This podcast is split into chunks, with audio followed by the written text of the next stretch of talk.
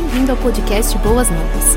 Ouça agora uma mensagem ministrada pelo pastor Wagner Vailate. O tema é gratidão e eu quero começar lembrando que uma das pessoas, um dos missionários americanos que trabalharam a vida inteira no Brasil e que eu sempre admirei demais foi o pastor Russell Shedd. Pastor Shedd, um missionário que veio da missão média americana, da Mid Mission americana, ele veio para o Brasil e se adaptou aqui de uma maneira maravilhosa. E, e a coisa mais gostosa que tinha é, é assim, a oportunidade de vez em quando conversar com ele e perguntar algumas coisas. E eu me lembro um dia que eu perguntei para ele o seguinte: como um cristão pode ter um coração agradecido? Ele disse: o único jeito é trazer à memória desse cristão o Salmo de número 46. Você conhece o Salmo 46? É interessante porque a conexão com gratidão e que Deus é refúgio, fortaleza. E eu me lembro que naquele tempo eu era pastor na zona norte de São Paulo e eu fiquei imaginando qual é a conexão. Qual é a conexão? Um coração repleto de gratidão e ao mesmo tempo esse cristão ter na mente dele o Salmo 46. E logo que o pastor Kleber separou essa série de mensagens, a primeira coisa que veio na minha mente foi aquele, aquele bate-papo com o pastor Shed. E eu passei então esses últimos 20 dias pensando muito no Salmo 46 para poder compartilhar com os irmãos. Não, não dizendo que Deus é abrigo, refúgio, fortaleza apenas, mas por que que um teólogo que estudava profundamente a palavra de Deus, até os dias da sua morte, ele já está com o Senhor. Por que pastor Shed fazia essa conexão? E eu passei então de maneira devocional pensando nisso tudo e quero compartilhar com vocês por que, que um cristão deve ter sempre em mente o Salmo 46. Se bem que muitos de vocês, pelo cabelo branco ou pela falta dele, que é meu caso, eu sei que vocês é, gostavam muito daquela caixinha de promessa. Quantos de vocês já tiveram a caixinha de promessa? Ok. Os mais novos nem sabem o que, que é isso, tá bom? Nem sabem o que, que é isso. Mas todo cristão verdadeiro, na década de 60, 70, antes de sair de casa para ir para o trabalho, apanhava uma caixinha plástica, não é? E ali dentro tinha os versículos que continham as promessas de Deus. Então ele apanhava daquilo como se fosse realmente arrancar ali um verso, e eu conhecia irmãos que colocavam até aquele versículo na carteira. Eu não sei se era para ficar rico, alguma coisa, mas eles faziam isso. E esse sempre foi um versículo que tinha em toda a caixinha de promessa. Aquele que diz que nosso Deus é refúgio e fortaleza não é? Socorro bem presente no dia de angústia e coisa parecida, né? Mas quando eu perguntei para o pastor Shed, eu não conseguia compreender a profundidade disso. Hoje, passados esses anos, vivendo mais, eu consigo compreender o que, que ele estava dizendo. Então, nós vamos fazer assim: você vai ficar com a sua Bíblia aberta ou com o seu celular aberto, tá bom? E ponto a ponto, o pessoal da mídia vai projetar versículo por versículo e a gente então é, vai dando uma olhadinha rápida e depois eu quero falar a respeito de um coração genuinamente agradecido. O primeiro verso diz assim: Deus é o nosso refúgio e a nossa fortaleza. A nova versão internacional diz assim: auxílio sempre presente na adversidade. Então, eu desenvolvo um coração agradecido quando eu trago a memória que Deus é meu refúgio, é a minha fortaleza até nos dias mais difíceis da minha existência. Bom, nós estamos vivendo dias difíceis, não é verdade? Cada vez, a cada notícia, o número de pessoas infectadas, o número de pessoas que morreram. Nós passamos uma época muito difícil da história do povo brasileiro e da humanidade. Veja só, como é difícil a gente viver a diversidade na nossa vida. Ninguém foi feito para isso. Ninguém foi feito para enfrentar a morte. Ninguém foi feito para estar doente. Ninguém foi feito para isso. Nós somos feitos para viver e viver uma vida alegre, feliz e abundante. Mas quando as coisas fogem do nosso controle, nós entendemos muitas vezes na nossa humanidade que fugiu do controle das mãos de Deus. O que esse verso está dizendo é que ele é refúgio permanente nos dias difíceis, nos dias adversos, não é? Então é mais ou menos o seguinte: para eu ter um coração agradecido a Deus, eu tenho que entender que até mesmo quando as coisas fugirem do controle da minha vida, eles estão restritamente no controle das mãos do nosso Deus. Se você pensar nisso, você vai concordar com o Dr. Shed e dizer: eu tenho que ser uma pessoa mais agradecida a Deus por tudo. Porque aquilo que eu não vejo e que Deus está vendo, está debaixo do controle das mãos do nosso Deus. E, e muitas vezes nós não conseguimos entender isso. Então, deixa eu explicar. Há muito tempo atrás, uma senhora é, nasceu seu bebê e ele tinha um defeito. E ela, quando viu o defeitozinho do, do seu bebê, ela ficou muito triste e começou a chorar. O mundo dela acabou, porque ela, na sua humanidade, entendia que ela, ela existia para gerar bebês sadios. E ela já tinha passado bastante tempo dizendo: será que meu bebê é sadio? Será que meu bebê é sadio? E quando nasceu, tinha um probleminha. É claro que naquele momento da concepção, ela não conseguia entender que no momento adverso da nossa vida, tudo que nos foge do controle continua no controle de Deus, no controle de Deus. Parece que Deus deu aquele defeitozinho na mão daquele menino. Aqueles dedinhos nasceram juntos. Mas irmãos, que talento é esse menino homem hoje? Um dos melhores guitarristas que eu conheço.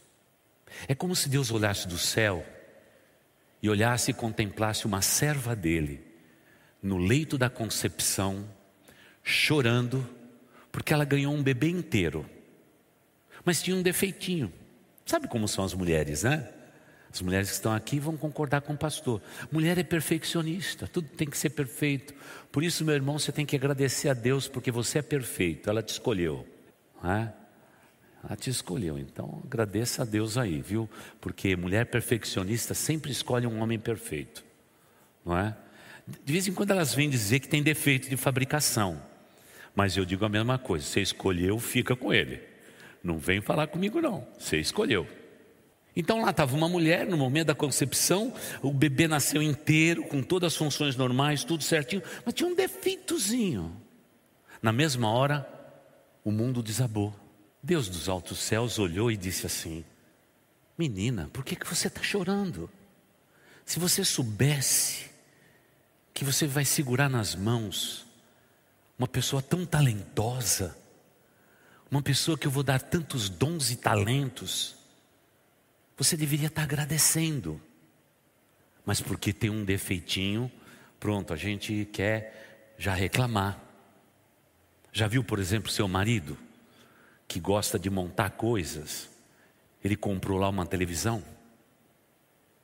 E quando ele foi abrir a televisão, tinha um risquinho do lado da televisão. Ele falou: Não, vou devolver a televisão. Tem um risquinho aqui do lado. Eu quero uma televisão perfeita. Nós somos assim.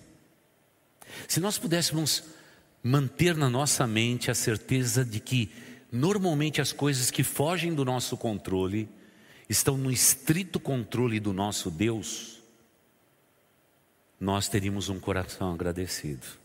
Não temos porque nós queremos o mundo do nosso jeito.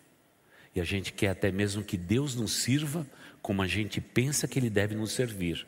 E invertemos a ordem, porque nós existimos para servir o nosso Deus. Só um coração agradecido é que vai dizer: Senhor, eu não compreendo todas as coisas. Eu não sei por que isto fugiu do meu controle. Eu não sei por que isso está me acontecendo agora. Mas, Pai, eu sei que o Senhor é soberano. E eu quero te agradecer, apesar da circunstância adversa. Ah, se os cristãos tivessem o Salmo 46 na mente, eles teriam um coração agradecido. Sim, Dr. Shed estava certo. Olha o verso seguinte: Por isso não temeremos, embora, embora a terra trema, os montes afunde no coração do mar.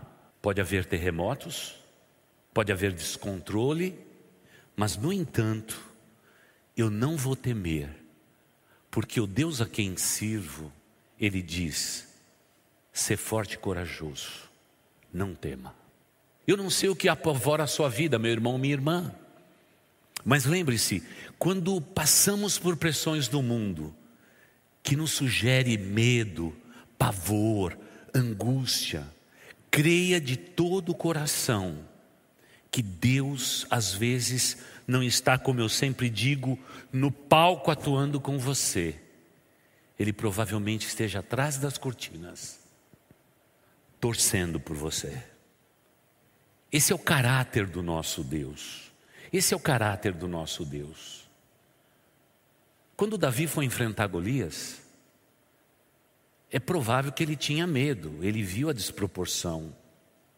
Só que o que mexeu no coração dele é que durante 40 dias, aquele homem ia até o exército de Israel e afrontava o Deus de Israel. Ele não afrontava o pequeno Davi. Ele não estava afrontando o exército, ou o capitão do exército, ou o rei de Israel. Ele afrontava o Deus de Israel. O maligno sempre sabe onde tocar na nossa vida, onde o medo é mais abundante. E cada vez que ele toca na vida de um cristão, ele sabe que ele vai dizer para Deus: ele vai ficar com medo, ele vai recuar, ele não vai enfrentar, e ele joga isso em rosto do nosso Deus, enquanto o nosso Deus, na sua soberania, vai dizer sempre: não tenha medo, eu, Senhor, estarei com você todos os dias até a consumação do século. A impressão que eu tenho é que todo cristão ele não pode ter medo, porque o medo nos paralisa, nos congela. E o maligno conhece a nossa humanidade. E nos tempos mais difíceis é isso que acontece conosco. Imagine, por exemplo, a população cristã, é, agora lá na Europa, quando de repente um, um vulcão volta a explodir, a soltar as suas lavas incandescentes o pavor, o medo das pessoas. O texto bíblico fala sobre isso. Olha, se houver uma erupção, se as lavas afundarem no mar, e você estiver ali, não tema, eu prometi estar com você. Isso não livra cristãos de sofrerem acidentes e viverem lutas enormes em suas vidas.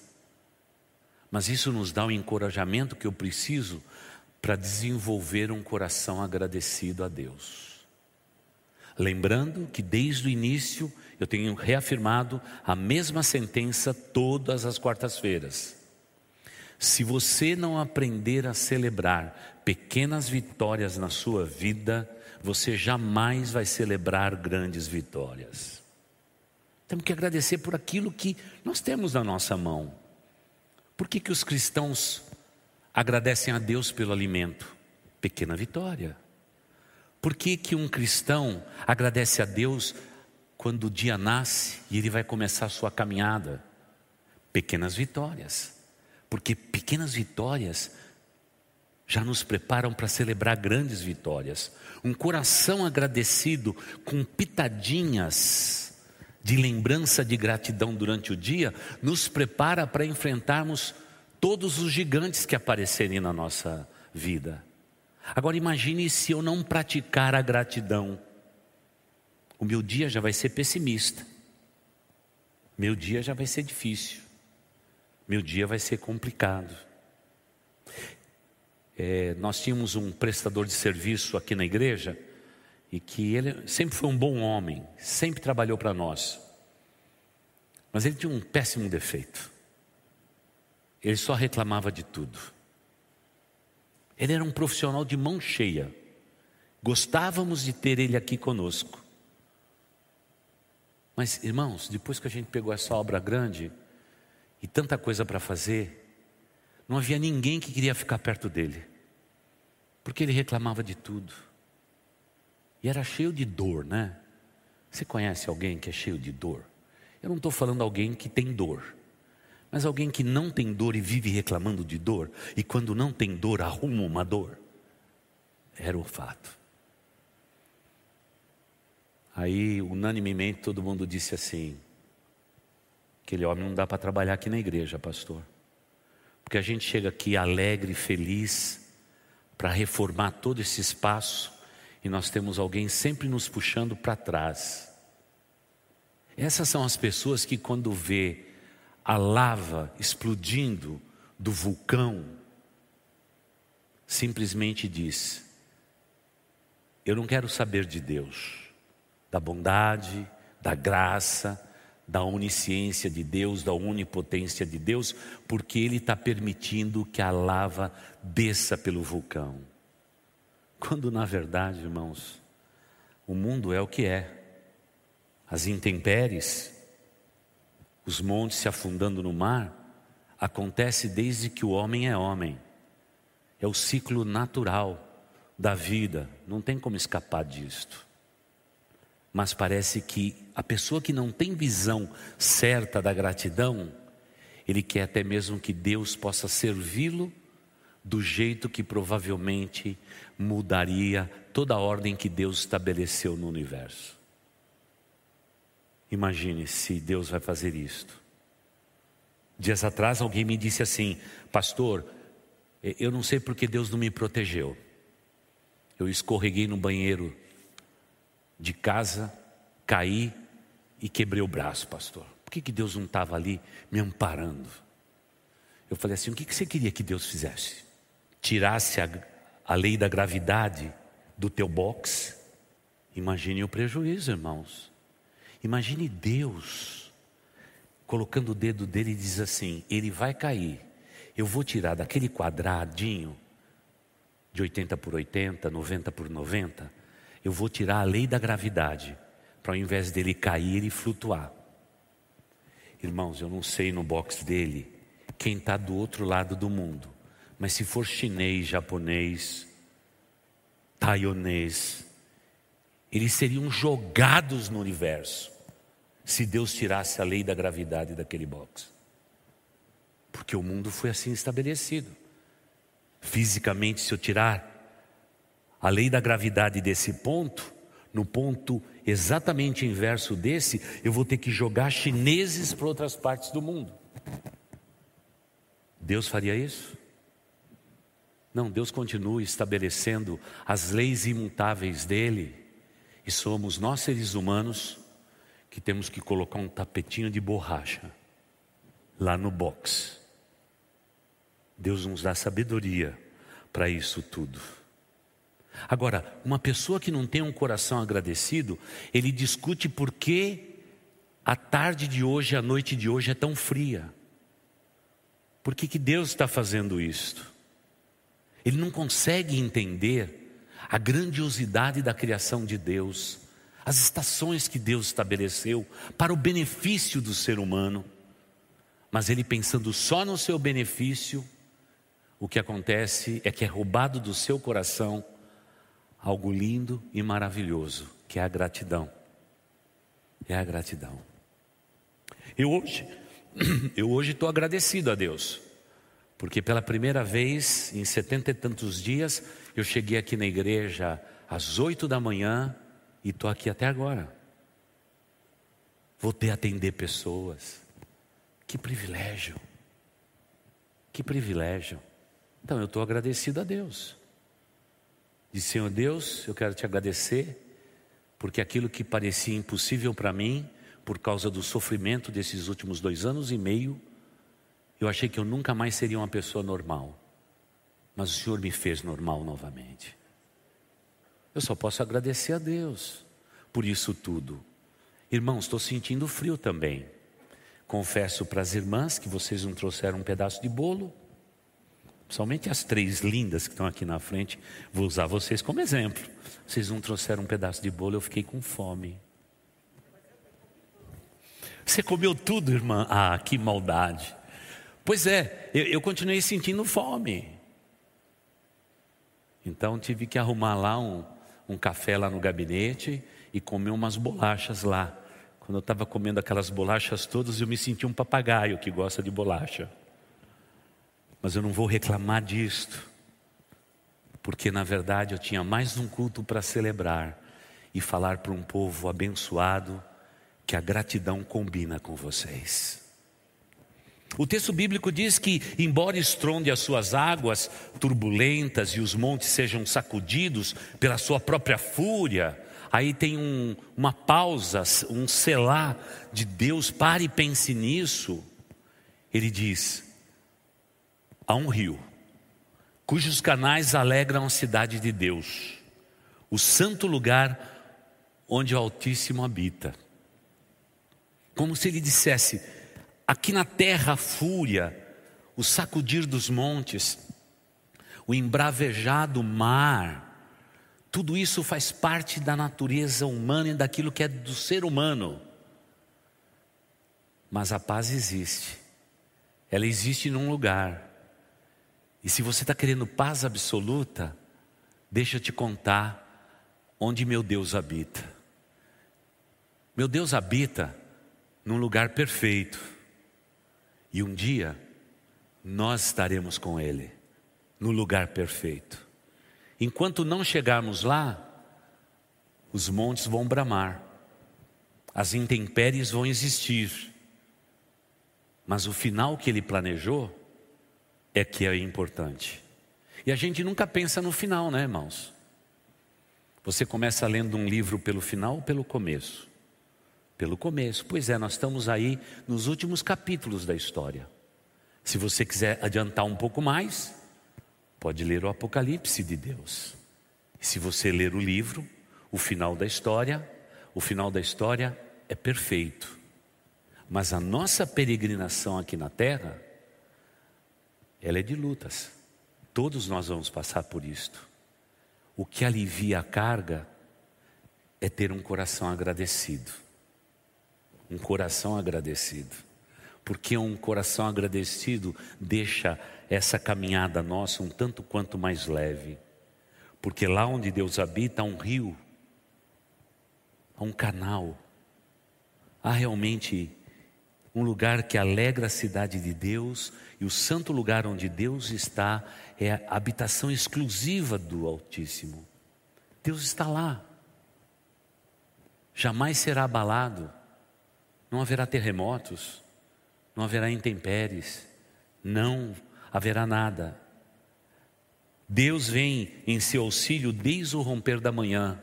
É como se alguém dissesse: lá não vai ter nem dia nem noite. A luz de Cristo vai brilhar sobre tudo. Então veja só, o esforço do salmista é dizer o seguinte: se você pensar lá na frente, lá está o, o ideal. O que vivemos aqui é o real. E nessa vida real que todos nós vivemos, o que alivia a carga e a pressão é termos um coração agradecido. Como é bonita a gratidão. Um coração agradecido por tudo. E aí eu volto um pouquinho atrás e vou lembrar vocês. Nós já fomos melhores. Nós já fomos melhores como humanidade. Todo mundo sempre diz a mesma coisa para mim, pastor. É, eu acho que em algum ponto da história a humanidade sofreu muito quando o povo tinha que andar de carroça, de cavalo e de etc e tudo mais. Hoje nós vemos uma vida melhor. Tem gente que diz que a vida agora não é tão boa, pelo seu pessimismo. É, eu acho que nós melhoramos muito como ser humano, não é? Eu imagino o tempo passado. Mas quando a gente volta lá no tempo do faroeste, lá, lá atrás, naquele tempo é, bucólico e tudo, nós percebemos que os homens tinham uma carga de trabalho, de serviço muito maior do que os homens têm hoje. Mas os grandes reavivamentos aconteceram naquele tempo, não nesse. Talvez porque no meio de tantas lutas, aqueles homens aquelas igrejas eram mais agradecidos do que nós somos. É interessante quando a gente olha a história da humanidade. É óbvio que nenhuma mulher gostaria de estar no faroeste ou no velho oeste, americano principalmente, pelos filmes que a gente vê, não é? por exemplo, lavando roupa. Tendo que ir lá no rio lavar roupa. Ah, máquina de lavar, que beleza, pastor. Que bênção, mano. E a de secar, pastor? A de secar é perfeita. E aí as mulheres dizem para mim: eu só não gosto de passar. Aí eu digo assim: não dá para entender a mulher. Ela está dizendo que é uma benção a máquina de lavar, porque ela não tem que ir no rio mais. A maior benção ainda é a máquina de secar, porque não depende do vento. Eu só não gosto de passar. Então eu já não sei mais como agradar esse povo. Porque está sempre querendo mais. Parece que estamos sempre satisfeitos. Mas será que a temperatura da nossa gratidão também está sempre variando na mesma proporção? Eu não sei, é só você que pode entender. O texto bíblico continua dizendo: nações se agitam, reinos se abalam. No entanto, nosso Deus ergue a sua voz e a terra derrete. Como se o salmista dissesse: Deus tem poder suficiente para acabar com toda a dor, com toda a luta, mas Ele continua com amor regendo todo o universo, porque o nosso Deus tem sim o poder de dar uma palavra e esse mundo acabar. Ele tem poder para isso. E aí o salmista diz: O Senhor dos exércitos está conosco. A expressão mais forte do Antigo Testamento é esta: O Senhor dos exércitos está conosco. Havia duas conotações nessa palavra, o Senhor do exército. Os exércitos do povo de Israel, aquele que podia ser contado, com espadas, escudos e etc. Mas havia um outro exército de Deus que está conosco. São milícias de anjos celestes. Esse é o dois, os dois conceitos do exército do Senhor. Não é só um exército terreno, mas são os anjos dele, que a Bíblia diz que acampa ao, nosso redor, que cuida do povo de Deus.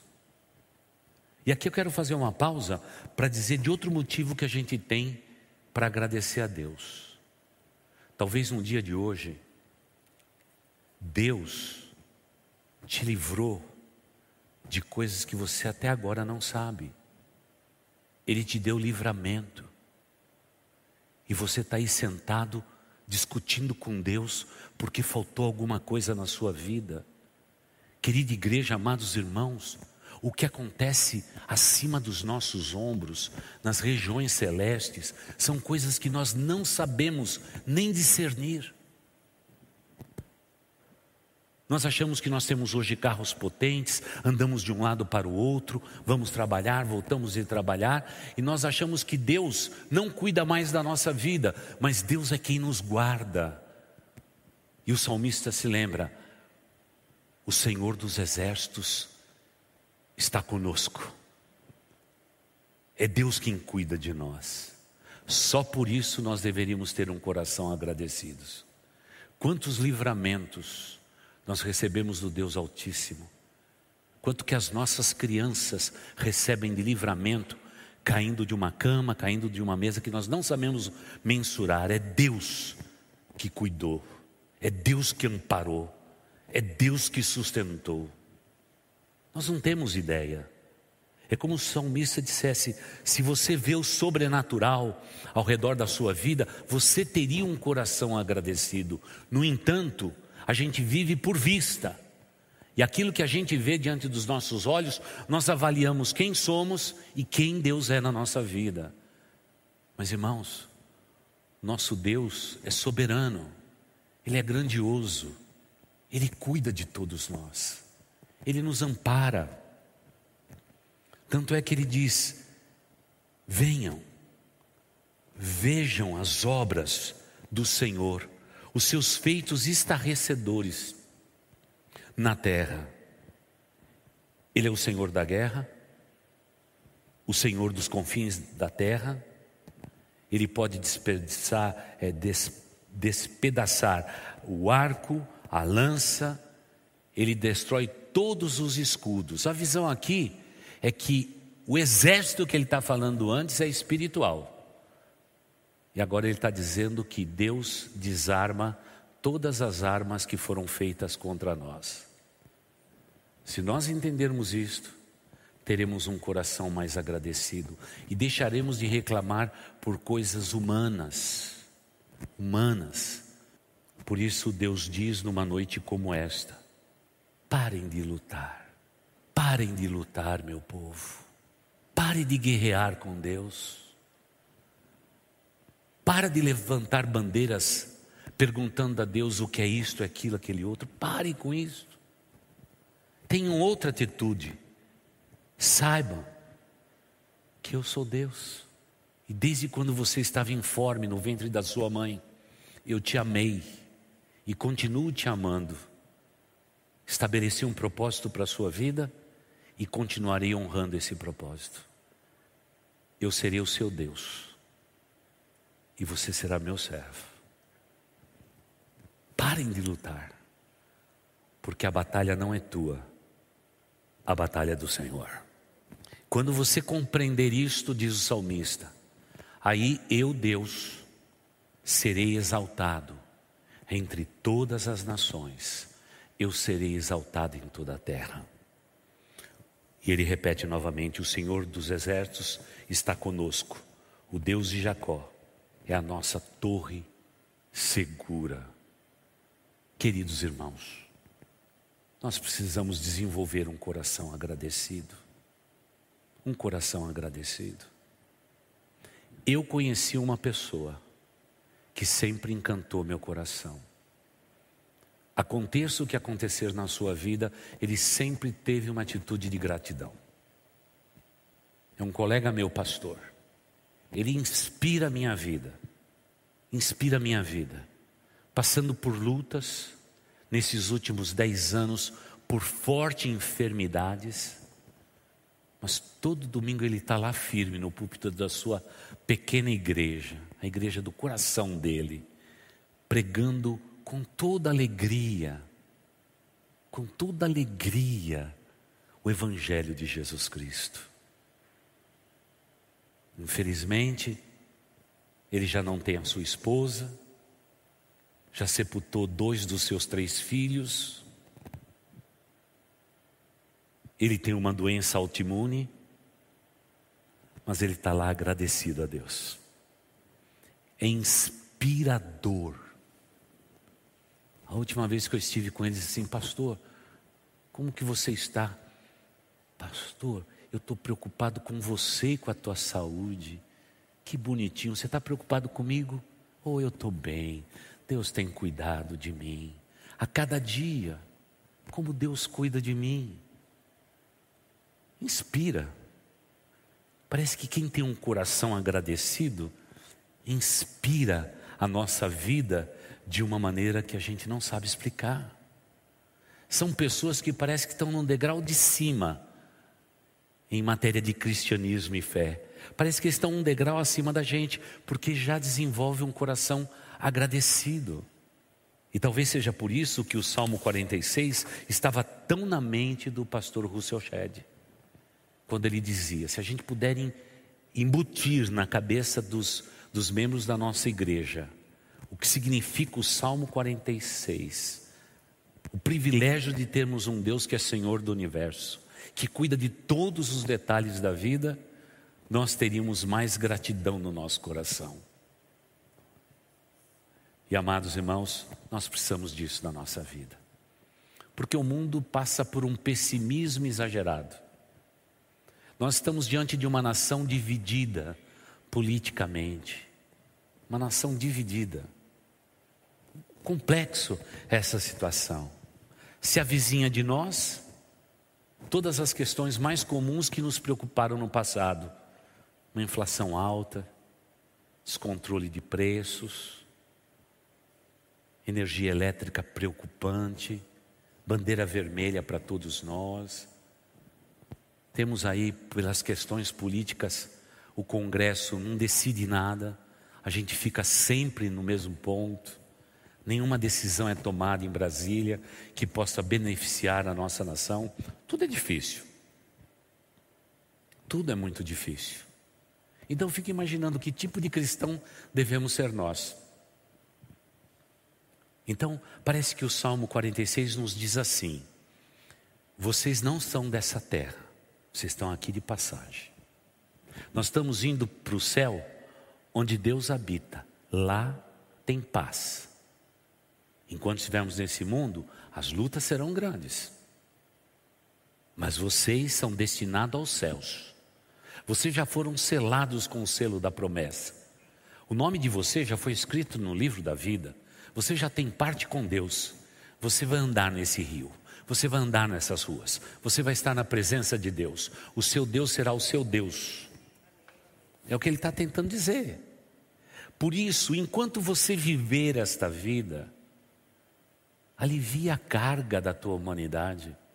Tenha um coração agradecido a Deus pelas coisas que te cercam. E se tem alguma coisa que você não aceita, que você não admite, leve isso tudo a Deus em oração. Mas Paulo vai dizer: leve a Deus em orações com ações de graça, com um coração agradecido, porque aí você terá realmente o poder e autoridade de pedir para Deus e Deus te responder, porque você está orando com uma mão e com a outra mão você está rendendo graças a Deus. É orações e ações de graças. É assim que Deus recebe as nossas orações. E aí ele diz: o mundo pode se abalar, mas nosso Deus não se abala. As coisas não estão bem em Brasília, mas elas continuam ótimas nos céus. A vida aqui é um tanto quanto incerta, mas a vida que nós teremos será certa. Lá é o ideal, aqui é o real. E nem sempre o ideal é real, ou vice-versa. Agora, se você quiser aliviar a carga do teu coração, desenvolva um coração agradecido. Faça isso, porque quando você fizer isso, a carga alivia, você vai sorrir, você vai agradecer a Deus e todo esse peso da vida será aliviado e você será alguém mais feliz. Quando eu penso nisso, eu também tenho que admitir, é um desafio. Exige muita maturidade cristã. E eu espero em Deus que vocês tenham essa maturidade. Tenham essa maturidade. E mesmo se você está passando o momento mais difícil da sua vida agora, você pode contar com as nossas orações. A intercessão da igreja tem um poder gigantesco sobre a sua vida. O grande problema é que a gente nem conta mais com a oração da igreja. Nós vamos por nós mesmos. Os pedidos de oração ficam lá, abandonadinho lá. E às vezes eu vou atrás do pedido de oração porque eu quero orar. Como fiz hoje. Cadê os pedidos de oração? Não tem, pastor. Não tem. Como não tem? Será que a gente celebrou culto na sexta-feira, no sábado à tarde, domingo duas vezes pela manhã, uma vez à tarde, e ninguém preencheu um pedido de oração? Nós estamos tão desanimados que a gente passa por problemas e a gente nem pede mais oração. Nós mesmos queremos resolver tudo. E daqui a pouco fica pesada a carga. Parece que Deus está chamando o seu povo para dizer: Ei, vinde a mim. Todos vós que estão cansados e sobrecarregados, eu vos aliviarei. Traga o seu fardo pesado, e eu vou colocar sobre os seus ombros o fardo leve que eu tenho. Talvez quem vê essa frase diz: Que história é essa, pastor? Eu estou com um fardo pesado e Jesus vai dar outro fardo? Não, não é isso que o texto bíblico quer dizer. Você entra com o fardo pesado e sai com um fardo leve que você pode suportar. Mas nós nem confiamos mais nisso tudo. E talvez a gente esteja confundindo muito da nossa vida. Há poder e autoridade na oração da igreja. Quando a igreja é informada de oração, todos oram, todos clamam, mas a gente fica sozinho sofrendo, né? Tem gente aqui na nossa igreja que tem medo de pedir oração pelo filho rebelde e depois anotar seu próprio nome depois. Ah, igreja. A gente já sabe que é rebelde. Você acha que o pastor, o ministério infantil é cego? A gente sabe de tudo, irmãos. A gente sabe da dor. De adolescentes que estão se cortando e mutilando porque estão com uma dor profunda e não conseguem resolver essa dor profunda. Ah, se eles soubessem que há poder e autoridade na igreja do Senhor Jesus, poder e autoridade que as portas do inferno não vão prevalecer sobre sua vida. Mas nós temos medo da nossa reputação, o que os outros vão pensar da gente. Irmãos, o único lugar do mundo em que a gente não tem que ter preocupação do que os outros vão pensar da gente é a igreja do Senhor Jesus. A gente tem que dizer: está doendo, está doendo mesmo, fugiu do controle. Esse é o lugar. Porque afinal estamos dentro dessa igreja para que Deus nos faça livres e conscientes. Livres porque somos livres, pelo sangue do Cordeiro e consciente, porque a gente tem a consciência de quem nosso Deus é e o que nós somos aqui na terra. E é tão bonito quando alguém diz assim: Eu preciso de ajuda. Deus tem que me socorrer. E a gente coloca um batalhão de gente para orar. Tudo fica resolvido mais fácil. Mas nós somos assim. Temos dificuldade em agradecer. Temos dificuldade em pedir, temos dificuldade em nos comunicar, aí fica difícil mesmo, não é? Então deixa eu fazer um apelo bem sensato a vocês. Vocês estão passando por dor? Por favor, procure os seus pastores. Diz que está doendo. Abra seu coração. Fique tranquilo, os pastores vão anotar. Sabe o que acontece? A gente se reúne. E a primeira coisa que eu falo, os pastores auxiliares sabem, não é?